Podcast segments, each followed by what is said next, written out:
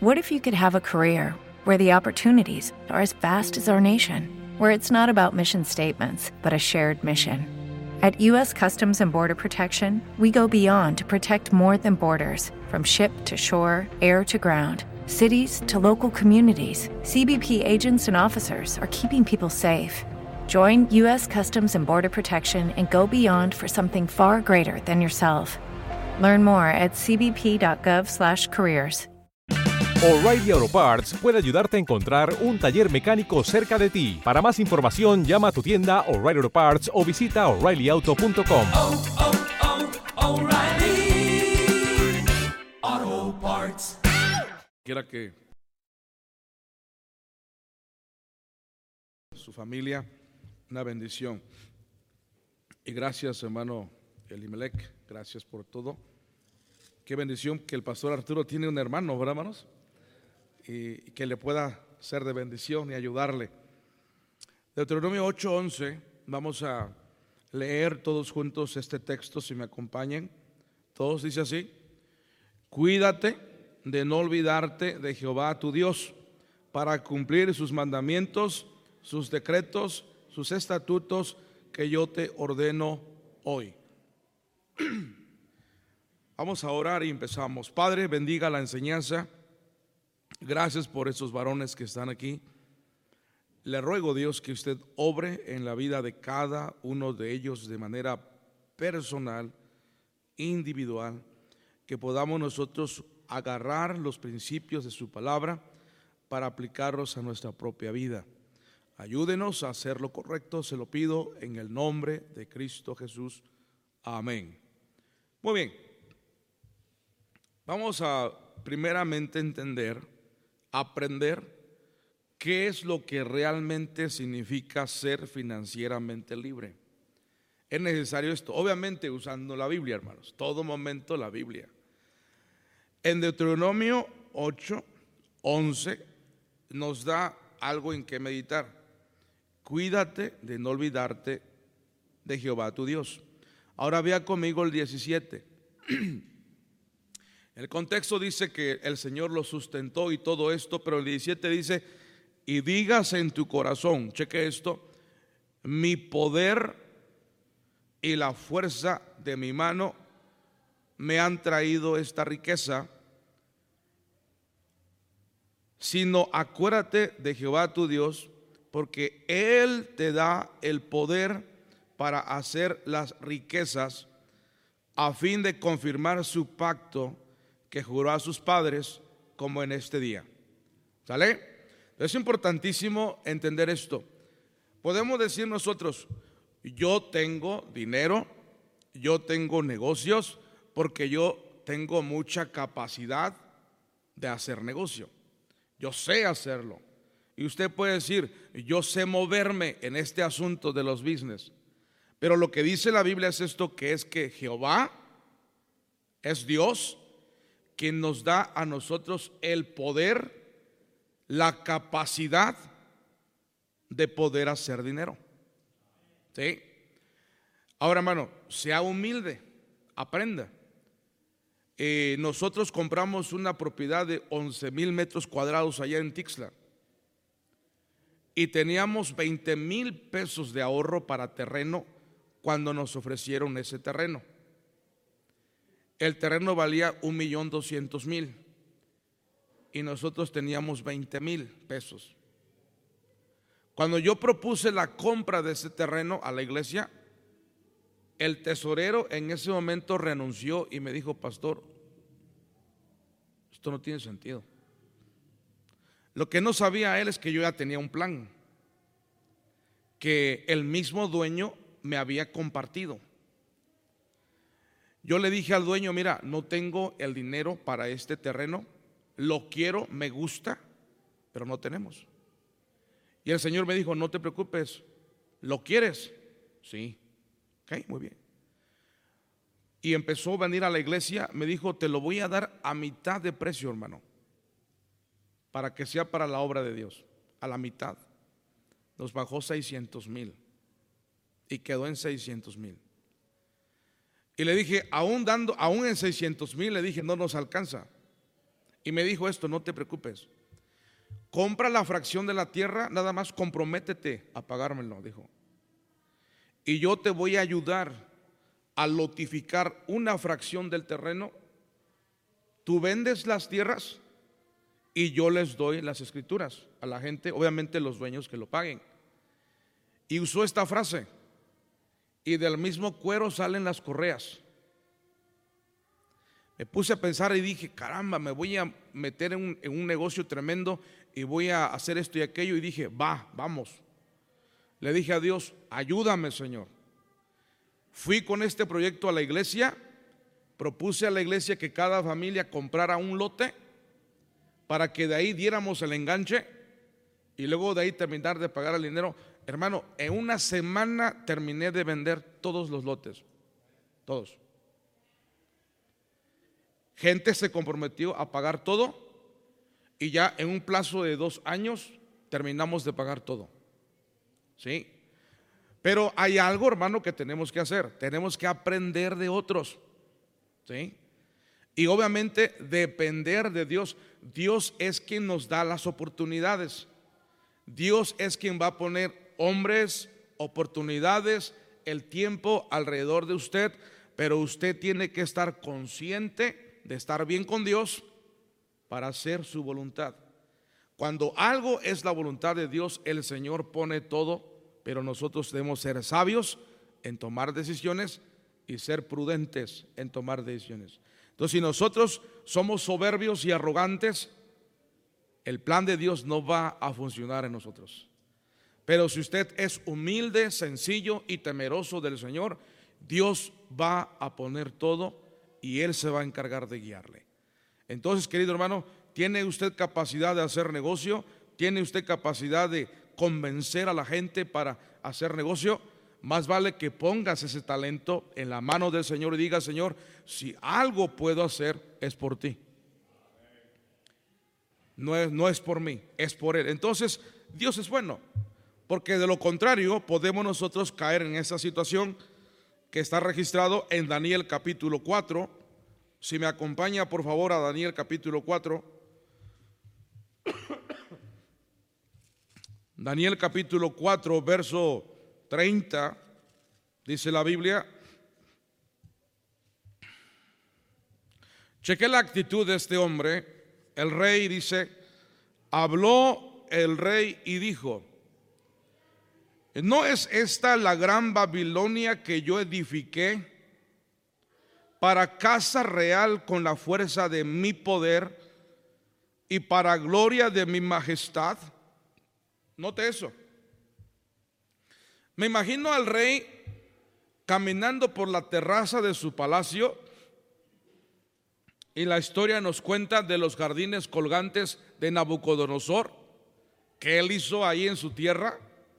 Yo me imagino al rey parado en la última en el último nivel de la terraza viendo los jardines y viendo el río que habían desviado para alimentar la ciudad y viendo a la gente y diciendo esto, ¿No es esta la gran Babilonia que yo hice, que yo edifiqué, para gloria de mi casa, para gloria de mi poder y de mi majestad?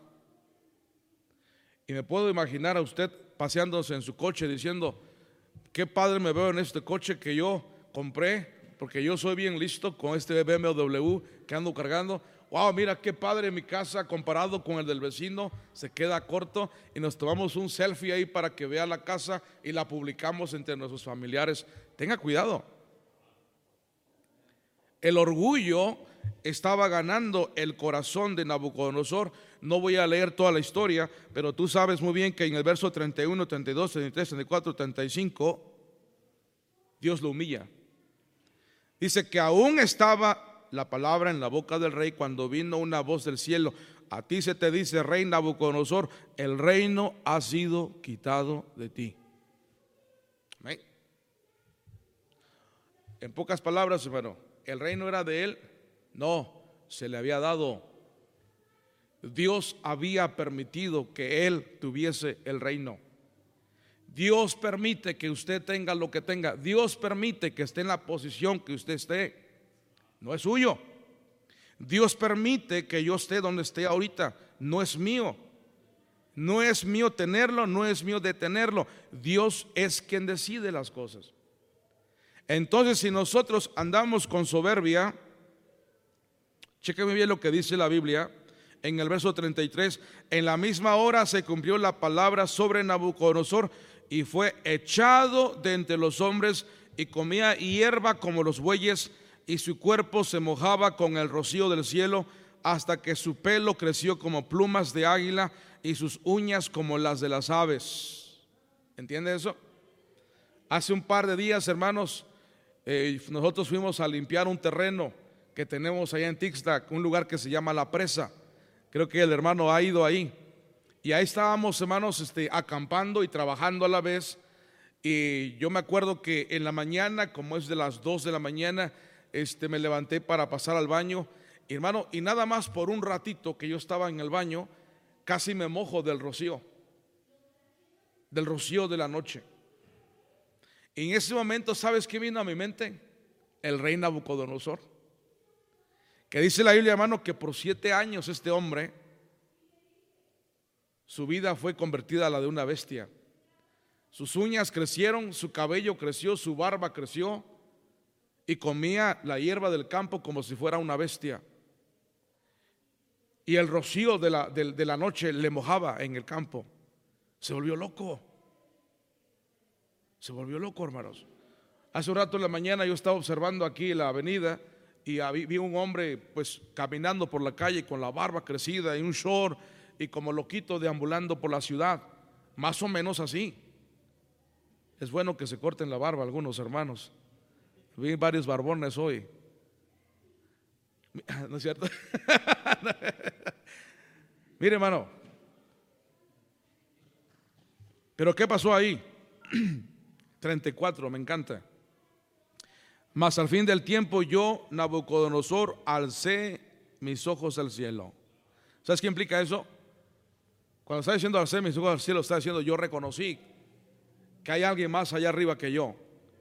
Y luego dice, y mi razón me fue devuelta y bendije al Altísimo y alabé y glorifiqué al que vive para siempre, cuyo dominio es sempiterno y su reino por todas las edades. Todos los habitantes de la tierra, esto, está también, es Puebla también, ¿verdad? Todos los habitantes de la tierra, incluyendo Puebla, son considerados como nada. Y Él hace según su voluntad en el ejército del cielo y en los habitantes de la tierra. Y no hay quien detenga su mano y le diga, ¿qué haces? En el mismo tiempo mi razón me fue devuelta y la majestad de mi reino, mi dignidad y mi grandeza volvieron a mí. Y mis gobernadores y mis consejeros me buscaron. Y fui restablecido en mi reino y mayor grandeza me fue añadida. Ahora yo, Nabucodonosor, alabo, engrandezco y glorifico al Rey del cielo, porque todas sus obras son verdaderas y sus caminos justos. Y note lo que sigue y Él puede humillar a los que andan con soberbia. Qué tremendo, hermanos. Entonces volvemos al punto inicial. Dice la Biblia, no te olvides de quién te da la capacidad para hacer los bienes, para hacer riquezas. Y si usted ha sido bendecido, porque estamos hablando de financieramente libre, si Dios le ha bendecido a usted, goce lo que Dios le ha dado Ahorita vamos a ver para qué Dios se lo ha dado. Dios tiene un propósito hermoso en darnos lo que nos da. La mayoría de nosotros, mayormente varones ya de 30 a 35 para arriba, que ya tenemos una vida, Dios nos ha dado ya muchas cosas materiales, hermanos. Dios nos ha bendecido. Vivimos en un país próspero. México es un país próspero. México es un país rico. Y muchos de nosotros hemos sido bendecidos en esta tierra. ¿Sí? Entonces, vea conmigo, realmente hermano, antes de ir a ese punto, quiero decir algo. ¿Tiene usted alguna necesidad económicamente hablando o algún asunto que resolver? Hable a Dios honestamente y dígale, Señor, necesito que me ayudes en esto, por favor. Ayúdame. Sea específico con Dios, hermano. Hay una oración que él dijo en Mateo 6, vaya conmigo, acerca de hablar sobre las necesidades, de pedir al Señor de su gracia para enfrentar cualquier reto que se nos presente en Mateo 6, dice la Biblia que debemos pedir al Señor que se haga su voluntad. En el verso 9 dice la Biblia, vosotros pues oraréis así, Padre nuestro que estás en los cielos, santificado sea tu nombre. Venga tu reino y luego dice, hágase tu voluntad como en el cielo, así también en la tierra. El pan nuestro de cada día, dánoslo hoy y perdónanos nuestras deudas como también nosotros perdonamos a nuestros deudores.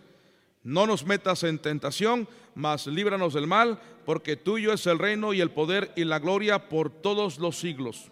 Amén. Ahora deja explicarle. Primeramente, reconocer la grandeza del Señor.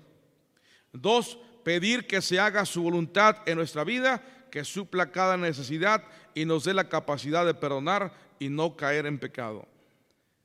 Cuando usted y yo tenemos una necesidad mayormente económica, ¿qué hacemos? Muchos de nosotros, cuando tenemos una necesidad económicamente hablando, lo que hacemos es hacer uso de la tarjeta de crédito si es que la tenemos. Uno. Lo otro, a veces pedimos prestado dinero al papá, al suegro, al amigo, al compañero de trabajo. Pedimos un adelanto en el trabajo. Todo eso, yo no, yo no, yo no considero que eso sea necesariamente pecado, pero sí es una falta de organización financiera. Nosotros lo que deberíamos hacer es ponernos de rodillas y decirle a Dios, Dios, usted sabe muy bien que yo he sido fiel con usted en mis diezmos, en mis ofrendas, en las misiones. Usted sabe muy bien que yo he, sido dadivoso para con su obra. Señor, necesito este dinero que a mí se me, se me complica, no lo tengo ahora. Te pido, Señor, que obres un milagro y lo proveas. Y pídale al Señor que haga un milagro, hermano. Señor, yo no voy a pedir prestado. Señor, yo no me voy a no me voy a endeudar con ninguna tienda, ninguna empresa. Yo quisiera, Padre, que tú me demuestres tu gracia y tu poder, por favor, porque necesito tu ayuda, Señor. Y hable con Dios, espere que Él provea un medio para generar ese ingreso o espere que Dios sobre un milagro bien sencillo, un punto bien sencillo que le comparto. antier, sí, antier, yo tenía que arreglar la lavadora de mi esposa, una de las lavadoras que tenemos. Nosotros somos una familia grande, tenemos dos lavadoras este, en casa. Tenemos este, una secadora también, porque a veces no alcanza el techo para poner toda la ropa, porque somos 10 personas y mi esposa lava diario. Entonces nos compuso la lavadora, fui con el técnico y me dice, mira, esta pieza está mal, ve y búscala. Entonces bajé a Chilpancingo y me dice la persona, mira, esta pieza te vale entre 3.500 a 3.800 pesos, pero es sobrepedido. Te lo pido ahorita y te va a llegar entre 8 a 10 días, dependiendo. Es una lavadora americana. Pero se le queda viendo el Señor y me dice, mira, esta pieza, así como se ve, para mí está buena. Esta pieza sirve. ¿Por qué el técnico te mandó comprarla? Le dije, no sé, pero él dice que, que necesito comprarla. Para mí le dije, no creo que sea necesario porque nada más se rompió la perilla. Y me dice él, mira, yo viendo esto, esta pieza está buena. Lo único que necesitas es decirle al Señor que cheque una, un, un seguro que lleva la puerta, es un regulador que lleva la, máquina, dice, es muy probable que sea el regulador el que está mal. Entonces me regreso a Tixla, le comento esto al técnico El técnico em, prueba la máquina con otro regulador y ¿qué crees? Jaló la, jaló la lavadora. Empezó a trabajar. Ahora, me ahorré 3.800 pesos. Nada más gasté 450 pesos para la compostura. ¿Sabes una cosa, hermano? Si yo no le hubiera pedido dirección a Dios, sabiduría a Dios y que me dijera a dónde ir, porque yo en el camino le dije a Dios, Dios, dirígeme en el lugar exacto donde tú quieres que yo vaya, donde haya una persona que me ayude a ver este problema. Y sin deambular por Chilpancingo, Dios puso en mi corazón una calle en concreto que me dijeron que vendían piezas y directamente llegué a esa tienda y en ese, en ese negocio me ayudaron con esa situación. Cuando, cuando usted busca la dirección de Dios y la voluntad de Dios, no pierde usted tiempo, no pierdes dinero, porque Dios dirige cada situación. Arreglamos el asunto, llevamos la lavadora a la casa y ahí está. Estoy hablando de algo material para que usted entienda que Dios todavía tiene que ver con lo material hoy día. Tiene que ver con tu vida. A Él le interesa su vida de usted. Mire, ¿quién más está interesado en que a usted le vaya bien y esté bien con la familia que Dios? A Él le interesa porque Él tiene un interés grande en que su palabra y su nombre sea conocido en todo el mundo. Ahora, quiero darle tres razones o tres propósitos básicos de Dios para el dinero. Vea conmigo en Mateo, en primera de Timoteo 6:8. Primera de Timoteo 6:8 dice la Biblia. Así que, teniendo sustento y abrigo, estemos que contentos con esto. ¿Sabe, hermano, cuál es uno de los propósitos que Dios tiene para el dinero? Darle a usted sustento. ¿Qué es sustento? Usted se entiende lo que es sustento. Lo necesario para vivir. ¿Sí? ¿Usted necesita una casa para vivir, hermano? Sí. ¿Usted necesita ropa? ¿Usted necesita comida? ¿Usted necesita, sí? Entonces Dios dice que el dinero sirve para el sustento y abrigo. Cuidado. Sustento está hablando de alimento, de ropa, de casa, de abrigo. Y luego dice, estemos contentos con esto. Eso debe producir en nosotros contentamiento. Ahora, el dinero que Dios le da a usted o a mí debe cubrir, debe darnos sustento, abrigo. Y dice la Biblia, estemos contentos con esto. Y vea el 9, dice, porque los que quieren enriquecerse caen en tentación y lazo y en muchas codicias necias y dañosas que hunden a los hombres en destrucción y perdición, porque raíz de todos los males es el amor al dinero, el cual codiciando algunos se extraviaron de la fe y fueron traspasados de muchos dolores. Ahora, Dios no está enojado con la gente que tiene dinero, pero Dios no está muy de acuerdo con la gente que, que ama mucho el dinero. Si usted se quiere enriquecer y pica aquí, y pica allá, y pica allá, y pica acá, y a nada le pegas, y todo, el- y todo el tiempo andas frustrado porque no sabes tomar buenas decisiones, hermano, te vas a frustrar. Le vamos a reclamar a Dios. Oh Señor, usted dijo que me iba a prosperar, que me iba a bendecir, que, que por obedecerle, y mire lo que, lo que me ha pasado. Bueno, usted tiene que entender esto. Tiene sustento, tiene abrigo. Esté contento con esto. Dele gracias a Dios por eso. Ojo, y si Dios le presenta una oportunidad de ir más allá y de ampliarse, siempre procure que sea la voluntad de Dios. La voluntad de Dios. Yo he conocido hombres en nuestra iglesia, en la familia, en mi propia familia, prósperos, muy prósperos. O sea, lo decimos eh, en nuestro, nuestro lenguaje coloquial, lo decimos, les ha ido bien, les ha ido bien. Pero, pero lo curioso de todo esto es que muchos de ellos casi que ni lo buscaban. Simplemente haciendo lo que tenían que hacer, estando donde tenían que estar, Dios les proveyó lo necesario. Dios provee, hermanos. Entonces es importante, que usted entienda esto. Tres propósitos básicos del dinero. Contentamiento. Segundo, en Malaquías 3.10, algunos de ustedes ya saben este texto de memoria. En Malaquías 3.10, otro asunto importante y necesario para el dinero. En Malaquías 3.10, dice la Biblia, trae todos los diezmos al alfolí y haya alimento en mi casa y probadme ahora en esto, dice Jehová de los ejércitos, si no os abriré las ventanas de los cielos y derramaré sobre vosotros bendición hasta que sobreabunde. Una cosa es leerlo y otra cosa es creerlo y practicarlo.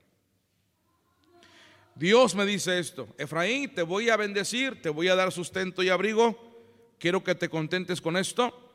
Dice, te voy a bendecir, pero también quiero que por lo menos traigas el 10% a mi casa, para que haya alimento en mi casa, para que pueda suplir las necesidades de mi casa. Y luego dice ahí, y pruébame, dice Jehová. Trae lo que yo te pido, dice el Señor, y luego pruébame. Que voy a abrir las ventanas de los cielos y voy a derramar bendición sobre ti hasta que sobreabunde. Sobreabundar, hermano, significa que vas a tener lo necesario y hasta te va a sobrar un poco. Eso es. Es como ahorita en el almuerzo en el hotel, sobreabundaba la comida. Había de todo un poco. Gracias a Dios, hermano Irmelec, por ese hotel. Gracias, hermano. A ver que no lo, lo digo a mi esposa. Hace un par de días estaba, estaba acostado en el cerro trabajando, chaponando literalmente, porque yo soy de campo, hermanos, chaponando con machete. Hoy estoy en un hotel bien bonito. Mañana puedo estar en un hotel en Texas. Pasado mañana puedo estar durmiendo un petate en la montaña alta de Guerrero. O sea, así es esto. Pero usted debe estar consciente de que en todo esto Dios le va a bendecir y va a sobreabundar su gracia para con usted. Entonces eh, dice el Señor, pruébame, pruébame, dice el Señor. Si yo le dijera, si usted me dijera, si, si alguien de ustedes me dijera, pastor, yo quiero que usted me dé 10 mil pesos y le, voy a, y le voy a dar a ganar 5 mil pesos, pastor. Pero me lo tiene que dar para que yo lo invierta y un mes, dos meses yo le entrego a usted 15 mil pesos. Yo se lo doy. ¿Sí me explico?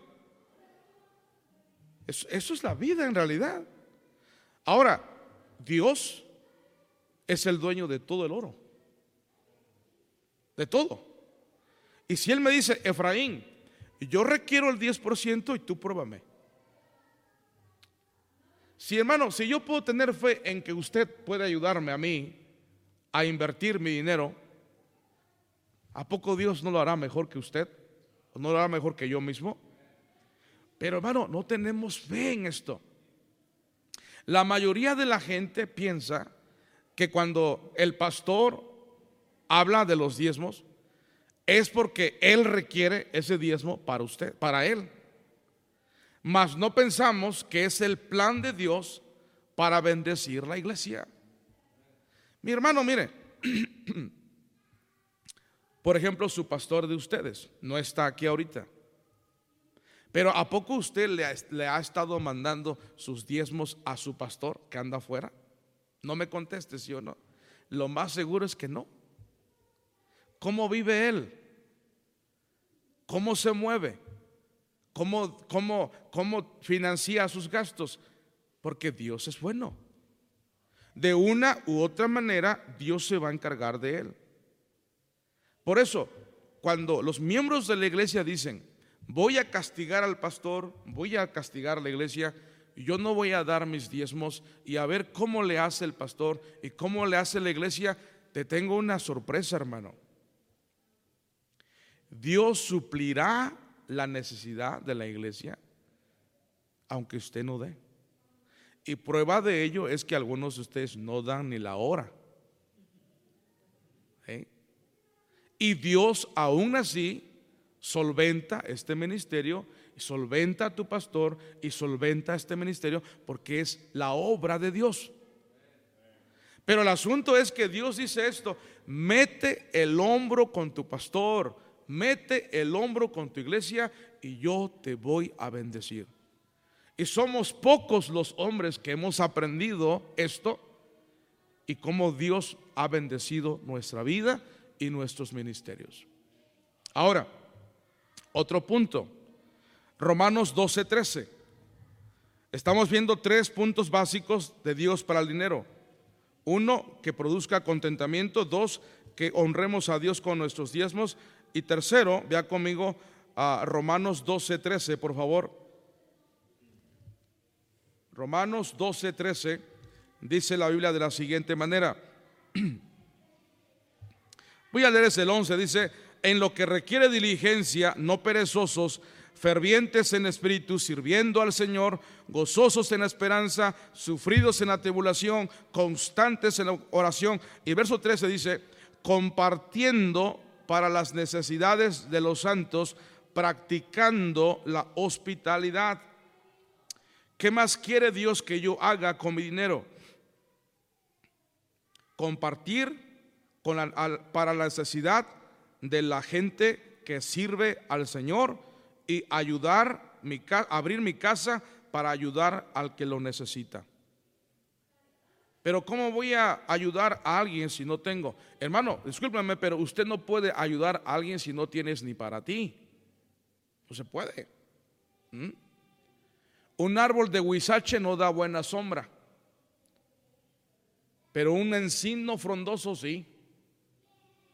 ¿Quién va a querer ir a la sombra de estas plantitas?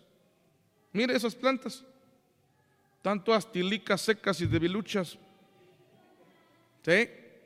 ¿Usted vendría a la sombra de estas plantas? Vas a decir, wow, me voy a sombrear aquí. No, hombre.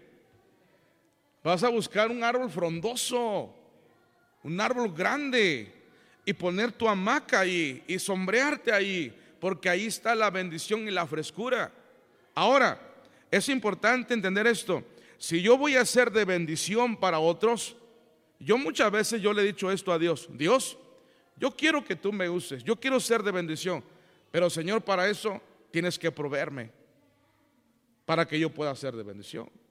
¿Cómo voy a ser de bendición a alguien económicamente hablando? ¿O cómo voy a invitar a alguien a que se hospede en mi casa si no tengo ni casa? ¿No? ¿Quieres, sentir la bendición de, tener esto para compartir? Cree en el Señor. Confía en el Señor.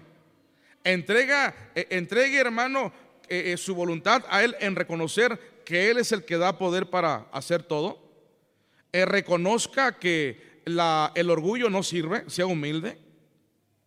Pídale que, que Dios haga en usted su voluntad. Entienda que el dinero es para darle a usted sus necesidades suplidas para que tengan contentamiento. Honre a Dios con sus diezmos y ofrendas. Abra sus manos para hacer de bendición al necesitado. Para eso Dios nos da lo que nos da. Ahora, necesito yo más que una planificación cuidadosa y más que un trabajo duro, necesito reconocer que es Dios que me da la capacidad y la fuerza de hacer, humanamente hablando, dinero o cosas materiales. ¿Cuándo, ¿Cuándo, fue la última vez que usted tuvo una crisis financiera? ¿O una crisis en su familia? ¿O una crisis espiritual? Usted. Desde que usted pasó por esa situación, ha aumentado su tiempo con Dios en la lectura y en la oración su fe ha aumentado, su lectura ha aumentado, su tiempo de oración ha aumentado. Miren, en mi caso, hermanos, yo tuve que aprender todo prácticamente de la Biblia, porque yo no nací en una cuna cristiana un hogar cristiano. Tengo a mi papá que es alcohólico, ya ahora salvo, gracias a Dios. no tuve instructores que me enseñaran el teje y maneje de las cosas. Entonces todo lo empecé yo a abordar desde que fui al instituto bíblico y empecé a tomar estas verdades para mí. Empecé a creer en el Señor, porque aunque leía la Biblia muchas veces no creía lo que la Biblia decía. Yo siempre decía esto, no, no, no, Dios te va a bendecir de acuerdo a que tú trabajes, así que pique piedra. Pero hay días, hermanos, como Dios ha sido tan bueno en que Dios te da de una manera increíble que tú dices, no puede ser, esto simplemente no puede suceder. No creo que eso esté ocurriendo, pero el Señor lo hace. Basado, hermano, en su gracia, su misericordia, pero también en la obediencia de sus hijos. Vea conmigo a Geo 1, 1.9. Por favor, hermano. Los problemas que tenemos en la vida nos deben de acercar a Dios, no alejarnos. Ageo 1.9 dice la Biblia, buscáis mucho, ¿y qué dice ahí? buscáis mucho y halláis poco. Está diciendo, trabajas bien duro, trabajas desde que el sol sale hasta que el sol se oculta, pero tienes pocas ventas. No no tienes mucho rendimiento, dice, buscáis mucho y halláis poco. Y luego dice, y encerráis en casa y yo lo disiparé en un soplo. ¿Por qué? Dice Jehová de los ejércitos, por cuanto mi casa está desierta y cada uno de vosotros corre a su propia casa. ¿Cuál es la casa del Señor? Este lugar donde nos congregamos. Dice la palabra del Señor, ¿por qué mi casa está vacía? Porque los hermanos no llegan a la casa del Señor. No somos fieles a la casa de Dios. Varones, jóvenes, es importante, hermano, que usted le dé importancia a la asistencia regular de la iglesia cuando se abre. No solamente en días especiales, lo cual es bueno, lo cual es bueno. Pero, ¿por qué no ser diligentes y ser fieles cada vez que las puertas de la iglesia se abren? Cada vez que hay servicio, yo voy a venir, me voy a sentar, voy a escuchar la Biblia, voy a tomar nota y voy a practicarlo. Mi vida financiera, mi vida con mi esposa, mi vida con mis hijos y con los hermanos de la iglesia, hermano, todos los principios que yo practico ahí los he aprendido de aquí de la Biblia. Entonces, hermano, yo me he dado cuenta que esto funciona. Tome en cuenta al Señor. Haga lo que es bueno para su gloria. Glorifique al Señor con todo lo que Él le da. Y tome en cuenta y como importancia la iglesia local, su iglesia local. Hoy en día hay muchas iglesias en línea y cualquiera de ustedes puede quedarse en casa y ver predicaciones en línea, pero dice la Biblia, hermano, dice, no dejando de congregarse. No dice la Biblia, no dejando de conectarse, sino dice, no dejando de congregarse, como algunos tienen por costumbre. ¿Verdad, hermano? La iglesia local, la iglesia local. Quizá, hermano, quizá porque somos de pueblo, creemos mucho en este calor humano de los hermanos. A mí la iglesia me encanta ver a los hombres de la iglesia llegar, nos saludamos y luego tenemos un pequeño receso, nos comemos unos tamalitos ahí en un breve receso de 10 minutos, nos tomamos un atolito que allá en Guerrero es muy común y luego de ahí nos metemos a la iglesia, hermanos, y, me encanta ver la iglesia llena, hermanos. Este, el domingo en la mañana el auditorio está allá atrás y e, este, me encanta ver la iglesia llena. Los hombres trayendo a sus esposas, a sus hijos, una hermosa bendición. Cosa, hermano, que no ves en línea. Lo único que ves en línea es una pantalla. Y eso si tienes buena señal de Wi-Fi. No dejes de congregarse. Pastores, que la pandemia, el COVID, ok. Walmart está lleno. Sam's está lleno. ¿Mm? Los estadios de fútbol. Anoche jugó el América, hermanos, contra el Santos. No sé si usted lo vio o no. Hay americanistas aquí. Bueno, no voy a meter en esas broncas. Pero mira, hermano, había gente en el estadio. Que no nos den atole con el dedo, hermanos. Hay cristianos bien asustados en sus casas, pero están asustados nada más en cuanto a la iglesia. Porque van al trabajo, van al mercado, van a la escuela. Algunos hasta al cine van. ¿Sí? El asunto, hermanos, es que no, no es que la iglesia, ahí está el COVID y, ah, y no está en la calle, no está en el mercado. Entonces, no hay que ser payasos. Hay que reconocer que Dios es sobre todo. Hay que reconocer que Dios es grandioso y que yo tengo que servirle. Ahora, último punto que quiero que usted vea en Romanos 13:8. Y aquí me voy a centrar un poquito. Ya terminé, hermanos. Es bien sencillo esto. Algo bien, sencillo para que usted lo pueda hacer saliendo de aquí. Romanos 13:8 dice la Biblia, no debáis a nadie que nada, sino el amaros unos a otros, porque el que ama al prójimo ha cumplido la ley.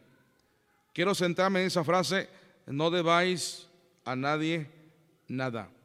Hermano, una forma también de mantenernos libres financieramente es pagar todas tus deudas. Aquí es para hombres. Adiós. Dice, pagar todas tus deudas. Esto es una maldición, hermanos. La deuda es una maldición. Y es un, es un pozo de la cual no vas a salir si no haces un plan para salir de ahí. El asunto es que es tan fácil endeudarnos hoy. Es tan fácil comprar algo que ni siquiera necesito. La mercadotecnia me, avienta este, mucha promoción. Tú necesitas un traje. Tú necesitas este coche. Tú necesitas esta comida. Tú necesitas ir a Cancún, aunque pagues el paquete en pequeñas proporciones. Mira, hermano, yo te doy un consejo, si no tienes dinero para viajar, no viajes. Y si no tienes dinero para tener un carro bonito, no lo tengas. Yo estaba platicando con mi suegro una vez y él me dijo eso, estábamos pasando por una, un área que se conoce Silicon Valley, allá en Estados Unidos, y las casas bien bonitas, bien bonitas. Y me dijo mi suegro esto, ¿sabes qué, Efraín? Todo lo que tú ves aquí, eso es una mentira. La gente que vive en esa casa no tiene el dinero para comprar todo eso. Están, están endeudados toda su vida. 20, 30 años de deuda. Porque están pagando la casa, están pagando el carro y algunos están usando su tarjeta de crédito para comer. Hermano, y no te vayas con la finta de ese espejismo. Es un espejismo, hermano. Lo cual todo mundo quiere permanecer, todo mundo quiere ser parte de ese club. Todo mundo quiere estar en ese show. Él tiene un coche bonito, tiene una casa bonita, vive en una zona residencial bonita, sí, pero él tiene los ingresos suficientes para cubrir todo eso. Si usted no lo tiene, no aspire a eso, Mejor trabaje duro si quiere llegar allí. Pero no tiene sentido, hermano, estar endeudándote toda la vida, mostrando una, una, una vida mostrando algo que no es. Hoy el mundo vive por eso, hermano. Muchos hombres les gusta pantallar algo que ni siquiera tienen. ¿Sí? A grado que dice la Biblia, hay hombres que aparentan que tienen mucho, pero no tienen nada. Y hay otros que aparentan que no tienen nada, pero tienen un buen. Entonces, hermano, yo le animo a usted. Si vamos a tener una vida financieramente libre, tenemos que aprender a pagar nuestras deudas, si es que tenemos deudas, y tenemos que aprender a no querer tener algo que aún no es el tiempo. Trabaje duro, esfuércese y, Dios le va a bendecir. Cuando una persona tiene deuda, vamos a suponer que tus engrosos mensuales, vamos a ponerle algo bueno, este, no tan alto, pero no tan bajo, vamos a poner que tus ingresos mensuales son de 30 mil pesos. ¿Sí? Entonces, cuando te lleguen esos 30 mil pesos a tu cuenta, si usted tiene que pagar 6 mil pesos por el coche y tiene que pagar 6 mil o 5 mil pesos por la casa y tiene que cuidar de solventar los gastos de la familia, si, si hermano, si usted no tiene deuda, ese dinero le va a llevar muy lejos. Pero si usted tiene deuda, ese dinero ni siquiera lo va a saber. Así como entra, fum, fum, fum, fum, fum. ¿Sabe, hermano, cuando yo empecé a disfrutar de la vida? De lo que Dios me da. Cuando Dios me dio la lección, cuando fui humillado por no honrar a mi Dios como yo debía y porque yo andaba metido en deudas. Se me hacía fácil usar mi tarjeta de crédito y comprar algo. Recuerdo que una ocasión fui a Monterrey y llegando al aeropuerto, en, la, en el internet yo había visto, iba yo a rentar un coche porque me iba a mover en Monterrey. Llegando al, al aeropuerto, me voy a la sala donde rentan los coches y me dice, mira, ese coche que tú viste ya no está disponible, pero tenemos esto y esto te cuesta tanto la renta por día. Ok, perfecto. Me dice, pero tienes que dejar una tarjeta de crédito. Y si, y si tienes alguna, si le das un golpe, si le das esto o otro, eh, hermano, la cosa es que me salió carísimo. Yo tenía tarjeta de débito, tenía tarjeta de crédito. Y me dice, la tarjeta de débito no, la tarjeta de crédito es la que queremos. ¿Ok? Hermano, para no ser larga la historia, Ah, yo gasté como 20 mil pesos. ¿sí? Y más de la mitad sí lo pude cubrir, pero la otra mitad no. Fue un préstamo, vaya. Ah, mira, pero el pastor Efraín andaba, hermano, en un vuelo, ¿eh? Llegó en el aeropuerto, trajeadito, y se movía con coche. Ah, qué padre, ¿verdad, hermano? Usted sabe qué es eso, ¿verdad? andar, andar bien, o sea, no batallar. Entonces, la bronca es cuando viene el mes y ves tu hoja. Me acuerdo una plática muy seria. Mi consejero, hermanos, ha sido, obviamente, la Biblia, Dios, pastores, pero uno de mis consejeros ha sido mi suegro. Me dijo mi suegro esto, Efraín, tú no estás haciendo bien eso que estás viviendo, eso que has hecho gastar dinero que no tienes, no está bien. Y me dio una serie de consejos y dentro de ellos estaba eliminar mi tarjeta de crédito y pagar todas mis deudas. Lo cual hice con mucha humildad. Me dio una terapia a mi suegro, una regañada buena. Es como mi padre ese hombre. Salí de ese pozo. Hermano, mira, desde que salí de ese pozo, todo cambió.